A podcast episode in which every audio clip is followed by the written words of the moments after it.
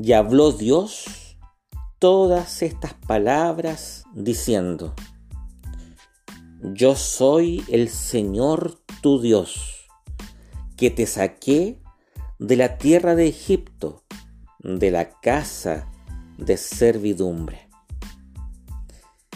Estas son las primeras palabras que encabezan los diez mandamientos, el decálogo de la santa ley de Dios.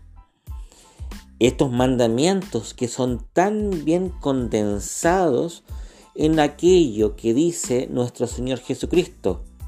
Amarás al Señor tu Dios con todo tu corazón, con toda tu alma y con toda tu mente, y a tu prójimo como a ti mismo. Estos diez mandamientos fueron dados por la suprema autoridad de Dios después de que su mano poderosa liberara al pueblo de Israel de las cadenas de la esclavitud en Egipto. Y este es un dato muy importante porque significa de que la ley de Dios es para aquellos que han sido liberados, para aquellos que son hechos libres por medio de la misericordiosa y potente condescendencia de Dios. La ley no es para los esclavos, la ley es para aquellos que están viviendo una vida nueva. Nosotros, hoy día, en nuestra época, ciudadanos de nuestras sociedades, nos vemos frente a la dictadura de la autonomía. Da la impresión de que cada uno de nosotros solamente puede ser libre en cuanto es autónomo. ¿Y qué es la autonomía? Bueno, sencillamente ser para uno mismo ley. No estar sujeto a la voluntad de un otro, sino que hacer lo que a mí, dentro de lo sacralizado de mi libertad, eh, quiero hacer. Para el cristiano, para aquella persona que pone sus ojos en la palabra de Dios, entendiéndola como autoritativa, la libertad no es otra cosa que la dependencia del querer de Dios. No somos libres sino en cuantos estamos sujetos al querer soberano de un Dios que es bueno. En definitiva, la clave para la libertad es la obediencia a los mandamientos. Y eso evidentemente ofende la conciencia del hombre moderno, porque el hombre moderno se define a partir de la independencia de su propia razón. Cree que ha llegado a un estado de adultez que le hace totalmente independiente de toda realidad lo cual ciertamente es absurdo, porque la razón humana, la libertad humana está herida por la condición caída del pecado. Por lo tanto, no podemos ejercer una autonomía que sea sana y buena para otros eh, dentro del espacio propio de nuestra naturaleza. Para ser libres necesitamos ser dependientes. Y si nos tomamos un par de minutos te vas a dar cuenta de que eso no tiene nada que ver con la esclavitud que muchas veces caricaturizando nos hacen creer que es el cristianismo. ¿En qué consiste nuestra dependencia de Dios?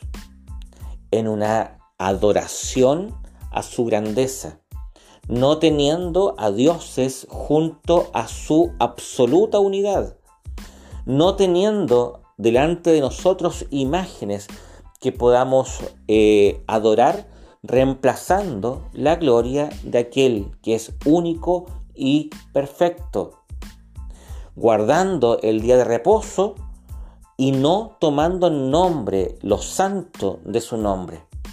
Cuando adoramos solamente a Dios, rendimos nuestro corazón, nuestra inteligencia, nuestra voluntad ante el hecho maravilloso de su existencia.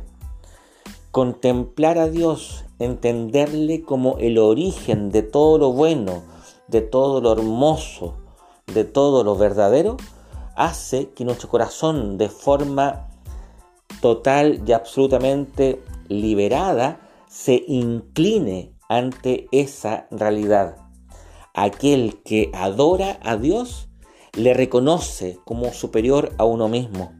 Aquel que no adora a Dios de alguna forma se autoconstituye como una deidad. En segundo lugar, nuestra dependencia del prójimo se traduce en servicio a él. No podemos vivir plenamente humanos si no amamos. Y el amor se expresa en el servicio, servicio que implica necesariamente una negación de un aspecto de nosotros mismos. Cuando servimos a otro, de alguna forma tomamos sobre nuestros hombros una cruz. Nos negamos a nosotros mismos para poder ir en ayuda de ese otro que necesita de nosotros. La humanidad plena se traduce en esta proexistencia. Existimos para otros. Esa es nuestra radical libertad, la de ser humanos según el proyecto de Dios.